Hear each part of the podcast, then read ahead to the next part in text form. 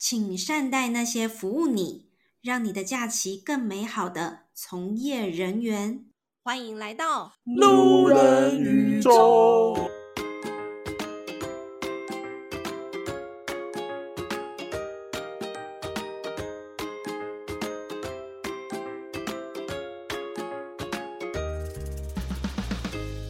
欢迎大家来到路人宇宙，我是老板。今天邀请到的这位来宾呢，是我在前两个礼拜出活动的时候，因为毕竟班班旅游现在才要开始起飞，所以老板还是要去打工。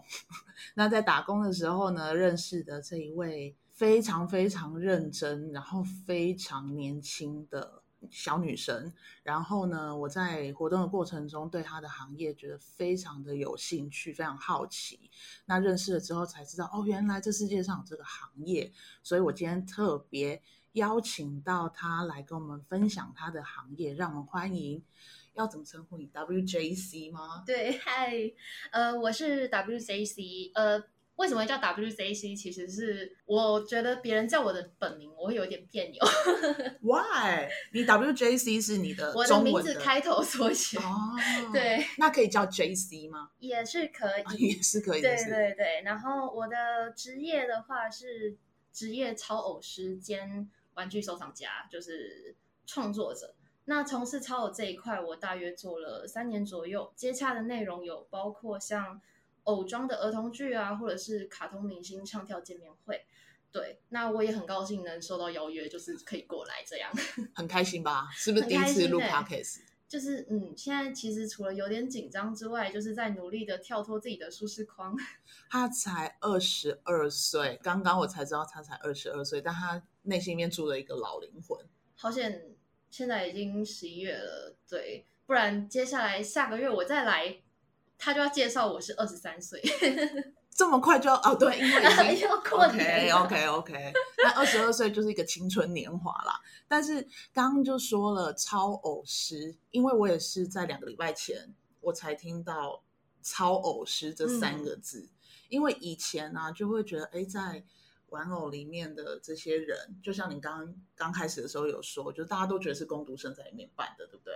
对，就是通常我我去回顾一下底下的留言啊，就是毕竟有些是企业偶嘛，嗯、那底下留言通常是辛苦了，工读生，工读生，工读生，也也不怪你们啦，毕竟我觉得工读生跟超偶师确实有点难分难舍，是有点难分难舍的关系，毕竟。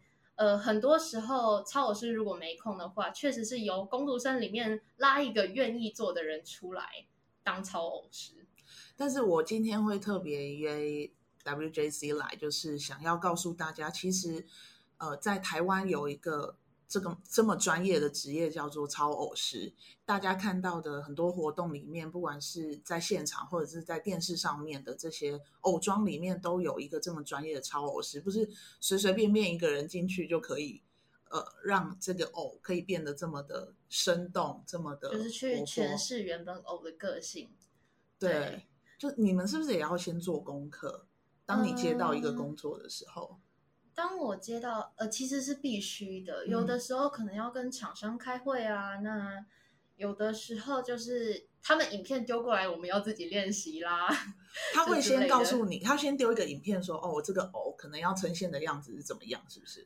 好比说，有些日本比较比较特别的动漫啊，或者是卡通原型角色，他们的偶就会有自己的个性。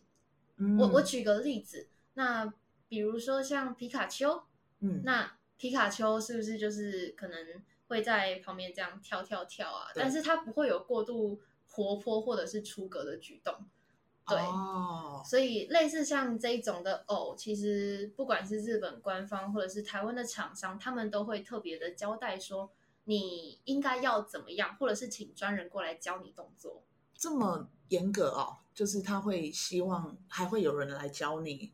就是要让他的这个角色不能够偏离，对不对？因为对这些公司来说，哦，其实是他们就是这个形象是他们很神圣的一个存在。嗯嗯。嗯，那假如说，呃，让人家知道你在里面，或者是你做了一些某些出格的动作，伤害到的不是只有你这个人，哦、而是整个偶的形象，还有在那些人他们心目中的地位。懂懂懂，就是会是一件很严重的事情。对哦，那在我们在讲就是之后超偶的事情之前呢，我们先来听听，就是 J JC 到底是怎么样成为超偶师的？就是这整个超偶的心路历程是怎么过来的？因为像我一开始啊，其实我是我是上来台北学美法的人。上来台北，大家都要来台北，因为我不是台北人，确、嗯、确实台北的资源是比较广阔的，没错。对，所以我当时选择来到台北之后，我做过美发，我也做过饮料店一些展览活动什么的，呃，再加上说我可能也不是一个特别会读书的人，嗯、就是小时候卡通看太多了。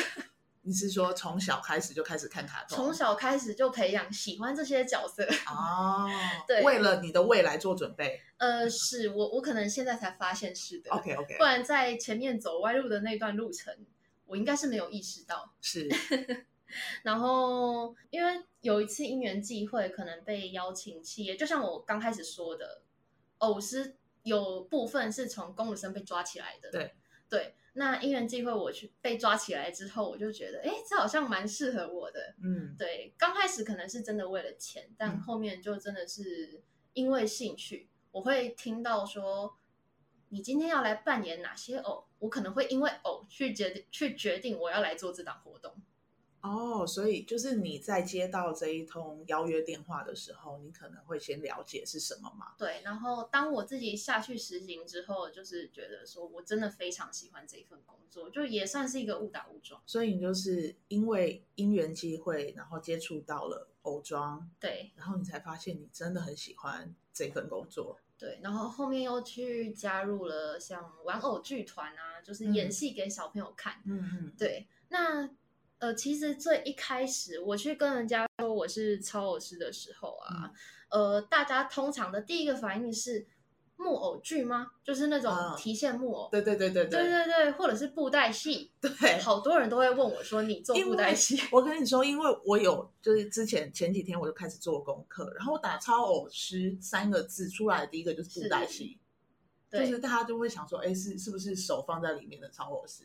但不是，但通常这种时候的情况下，我会直接打枪他。我说你想太多了，我的手没有灵活成这样，就是大家不理解。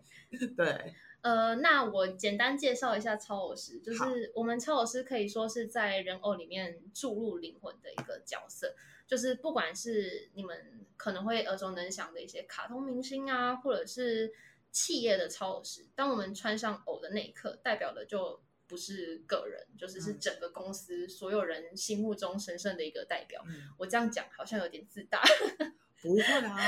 但是只是我会特别有感觉，是因为那个时候做活动的时候，嗯、然后我们第一次见面，然后你要进去那个偶装的时候，你就告诉我说，当偶装拉起来了之后，你就不会跟我说任何话了，你只会动一动，然后我也不能叫你的名字。我就是必须要叫那个玩偶的名字，那个偶的名字，对，对，因为是他们心目中神圣的代表之外，也是每个人所有的一个童年回忆。嗯，对，我希望我穿上偶的那一刻，带给你们是你跟这一只形象，你跟这只吉祥物美好的一个时光的一个回忆。嗯，嗯，或者是你以前可能没有看过，没有经历过，对那现在就是我跟你刚开始的旅程。第一印象，对对对，嗯、非常重要。嗯、所以我会跟我的工作伙伴说，等一下就不要跟我讲话。嗯、如果讲了，我可能就是挥挥手回答你是或者是不是。嗯，对。但休想让我在里面发出声音。所以你是从来没有在偶装里面发出过声音？在人后，比如说像在后场，我刚穿上偶的那一刻是会的。嗯嗯嗯。对，但是一旦出场了，这是我自己的底线。哦。对。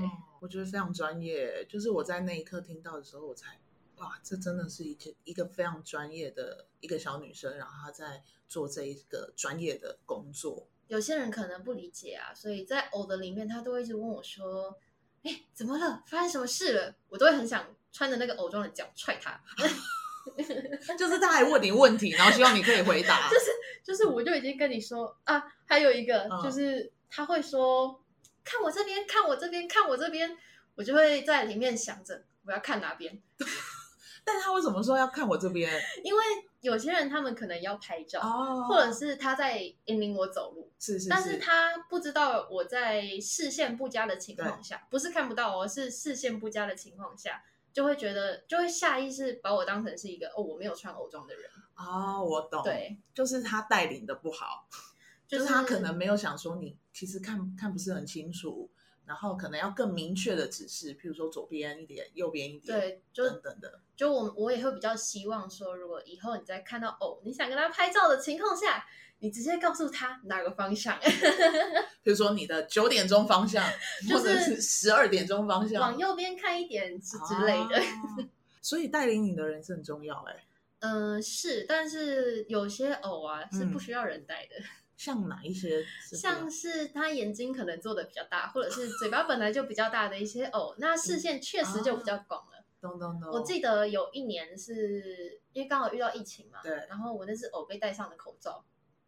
Really？真的。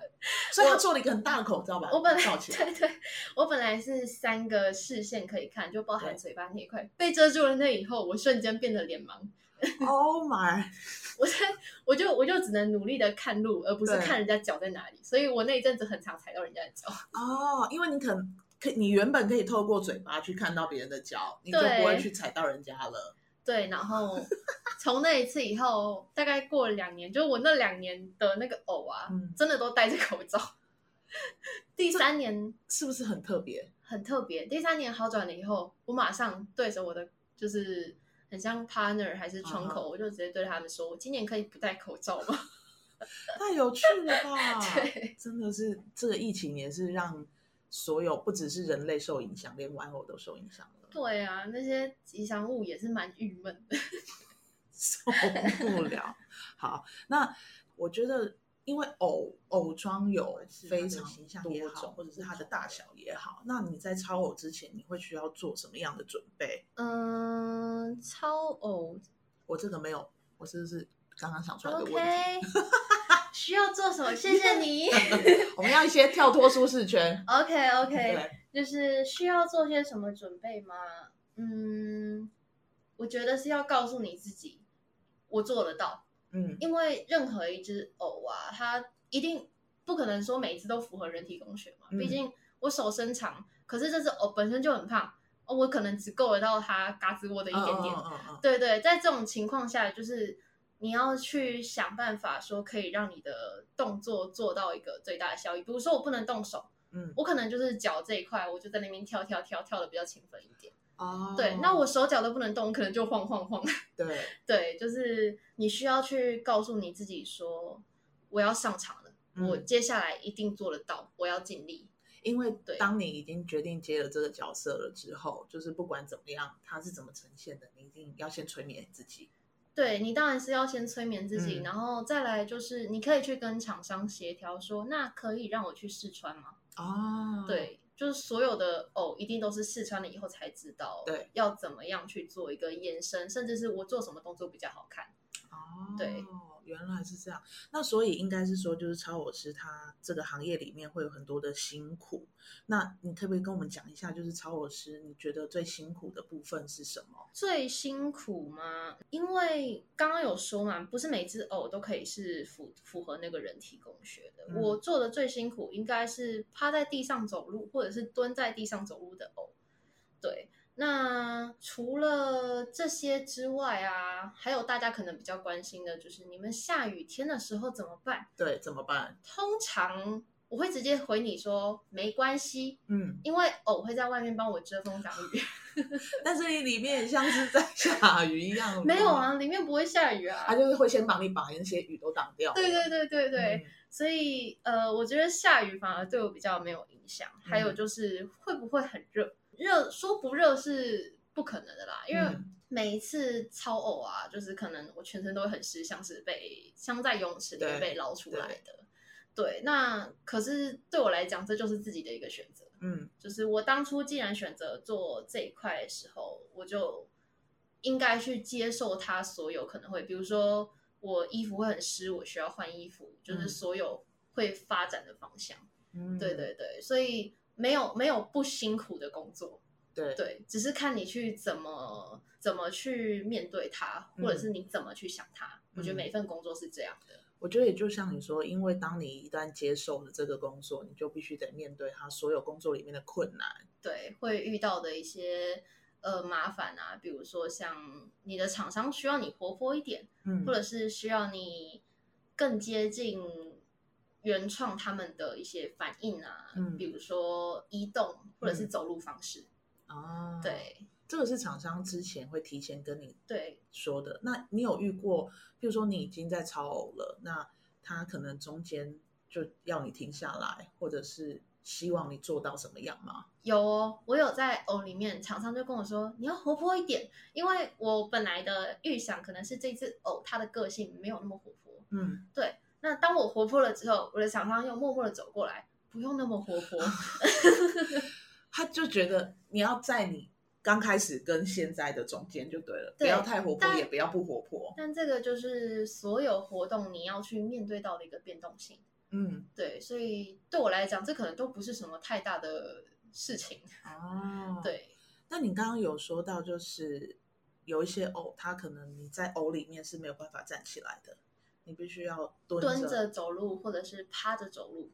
对，这一块的话，其实。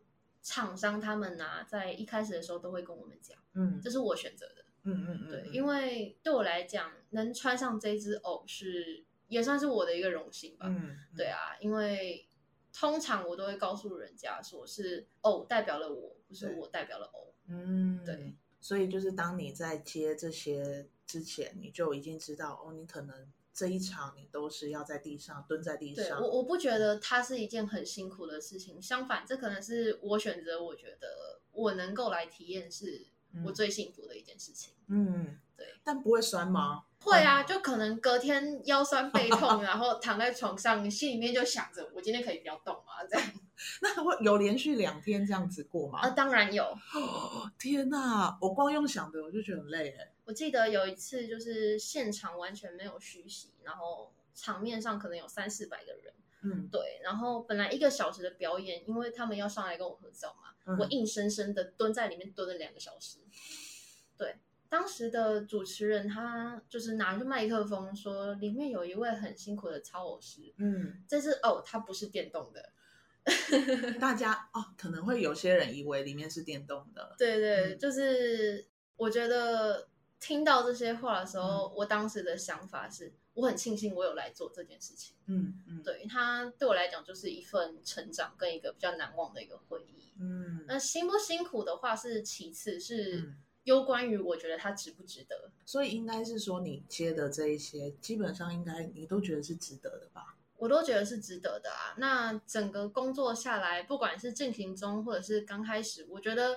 我最常听到的一句话是“辛苦辛苦 辛苦”，这是真的啊！哎、欸，我真的是第一次服，就是帮超偶师呃开路，然后到后台卸下来。你真的就是拉链一打开的时候，你真的只有这两个字可以说、欸，哎，辛苦，就是从水里面捞出来的。没有别的话可以说了，这真的只能说辛苦了。所以我我只好配一个固定的话，哦，不会啦。对对对对，我就看到你的表情，就是哦，不会啦。我想说，应该常常都 就是这句话有点听腻了，辛苦辛苦，或者是辛苦喽之类的，只是就是语气的不同而已。对对对对。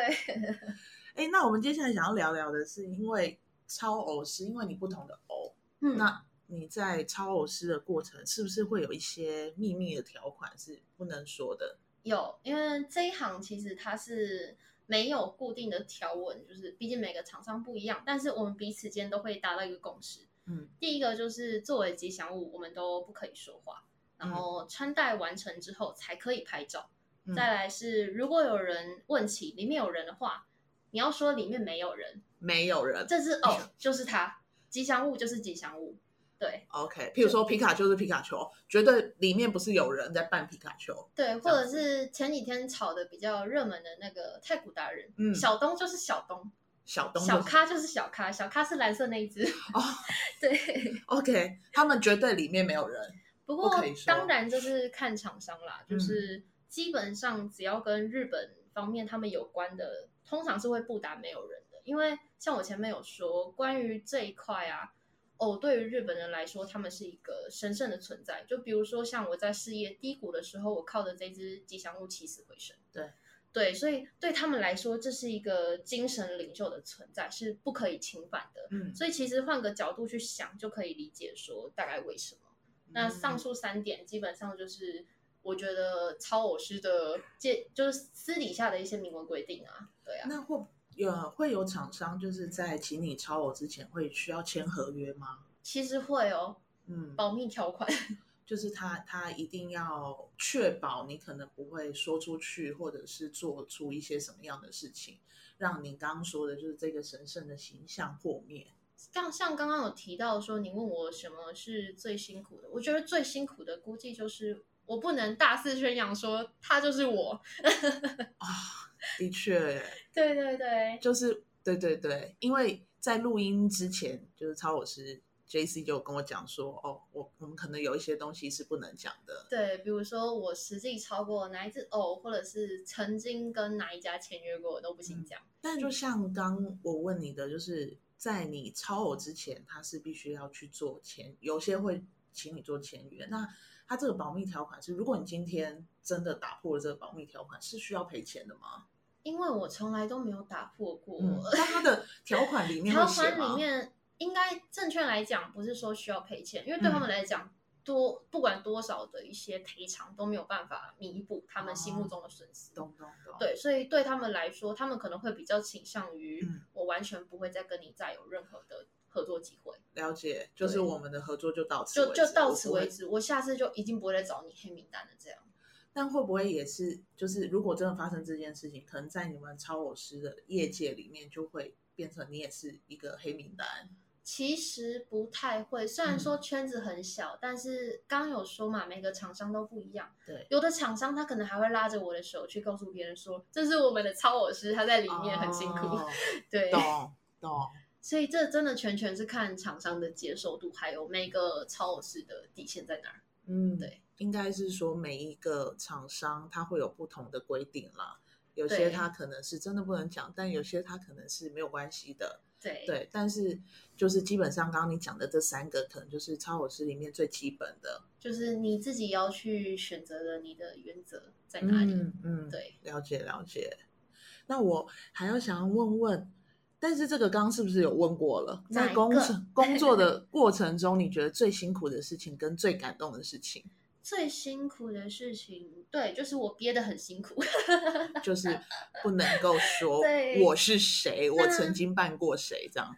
最感动的话，其实每一次出偶对我来讲都是一件很感动的事情。就我最喜欢的事情，其实就是一些琐碎的小事。嗯，就我在偶里面。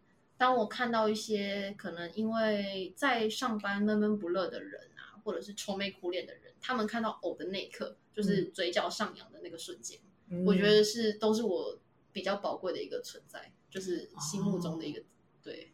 就像你说的，就是的确有很多的偶或者是一个形象，都是譬如说我在低谷的时候，嗯，我心情不好，但也许是这一个偶或这一个形象陪伴着我。度过的，所以就是当你在里面的时候，你看到这些人看到你，觉得很开心，或者是跟你毫不相关的路人，嗯，我就只是飞奔过去找你，或者就是回头看了你一眼，跟你打招呼，你的嘴巴那个会慢慢上扬那个瞬间是感受得到的，就是那个开心。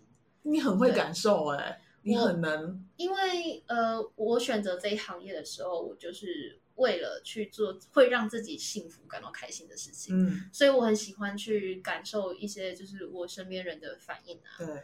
对，或者是一些客人客人们的回馈，嗯、就不然就是他会握着你的手，告诉你说你今天真的辛苦了，我很开心能见到你，这都是一些我觉得是美好的事情。真的哎，我觉得我觉得其实每个人如果能够因为这么。一点点，这很多人可能会觉得是微不足道的事情，嗯、也许他们可能根本就也不会去观察到这些人的感受。嗯、但是真的，我觉得如果因为这些事情让你可以呃有成就感，或者是让你在里面心情变得很好，我觉得都是一件很棒的事哎。对，就是比较印象深刻的，虽然没发生什么大事情，但这些小事就是是我一直珍藏在心里面的一些，也是你的动力吧？对，我的动力。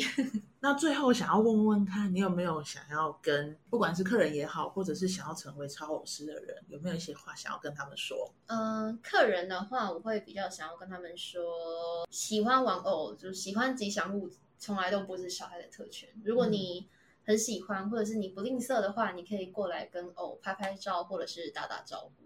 嗯，对，就是我希望能够带给你们就是美好的一天，也许是一个开头，或者是美好的结尾。对，就是不是小朋友才能跟玩偶拍照，大人也可以。就是玩偶从来都不是小孩的特权。嗯嗯嗯。对，我希望能就是能让你们保有这些美好的瞬间。嗯，对。但是你有遇过一些就是会打偶的人吗？嗯，通常会打偶的都是小朋友，就太激动了，就是很开心，或者是我常会听到他会开始拍说“妈妈，里面有人”哦，就之类的。所以你很喜欢小朋友吗？嗯，比起说喜欢小朋友，我更想说我喜欢这些形象。哦、对，那有没有想有一些话想要对想成为超偶师的人说？就是这些人的话，就不管是刚入行或者是想接触，我觉得不管你是为了赚钱啊，或者是兴趣，什么都好，就是你只要知道你自己想要的是什么，你要朝着那个方向，就是无脑的前进。那时间可能会帮你累积经验，就比如说，你看我做了三年嘛，对对啊，我做了三年，我经历过不同的场次，甚至唱跳秀我都有去表演过。嗯，对，那偶师真的不是一条很好走的道路。但是我相信你们就是保持谦虚，就是去把握它，有机会就争取它。嗯，对，一定能走出自己独特呃独特的一个职业生涯。像你这么有热情的年轻人，我觉得录这个 podcast 我也是，因为我刚刚在聊之前在聊的过程当中，我就觉得你是一个非常有想法也非常热情的年轻人，所以我真的是觉得这个 podcast 可以让更多的人，不管他是不是要成为超偶师也好，嗯，但是也许他在。人生迷惘的时候，去听到这一些正向的东西，对他们都会有一些帮助。我通常会说自己是没有用的年轻人，千万不要这样说。没 没，我会这样说的原因是因为，因为我已经在最低处的地方了。嗯，对，我刚刚有说到保持谦虚，所以无论我做哪一件事情，不管是多微小的事情，都能让我感受到那个成就感。嗯，对，所以我很喜欢说自己是一个没有用的年轻人，因为我的路还很长。的确是还很长，是你才二十二岁，真的。所以，我们今天真的非常非常感谢 JC 来跟我们分享，就是超偶师的整个历程。那你要不要讲讲你的？玩偶的那个玩具的玩具的吗？对啊，嗯，没关系，下次再来是是？我现在先不透露，我下次还能来，还能再骗一集。你你下次要喝酒吗？我下次先喝再来，下次先喝再来，还是我下次帮你准备酒？好像可以，我们可以喝一杯再开始录。因为他刚刚跟我讲了好多玩偶那个玩具的故事，还有什么什么潮偶，是潮偶吗？潮流玩具哦，潮流玩具。然后包含他自己也有在做玩具，然后自己在创造出一个角色。那未来的话，等我，因为我要准备出国了，等我回来之后，再跟 JC 找个时间，我们来聊聊玩具这一块，因为这一块我根本就没有涉猎过。对，可以试试看。对啊，而且我觉得你的梦想，终极的梦想，我觉得很棒。我希望大家可以听听看你的梦想。就是各位观众，我们有机会的话就再见。我是 WJC，谢谢你们，谢谢大家，拜拜，拜拜。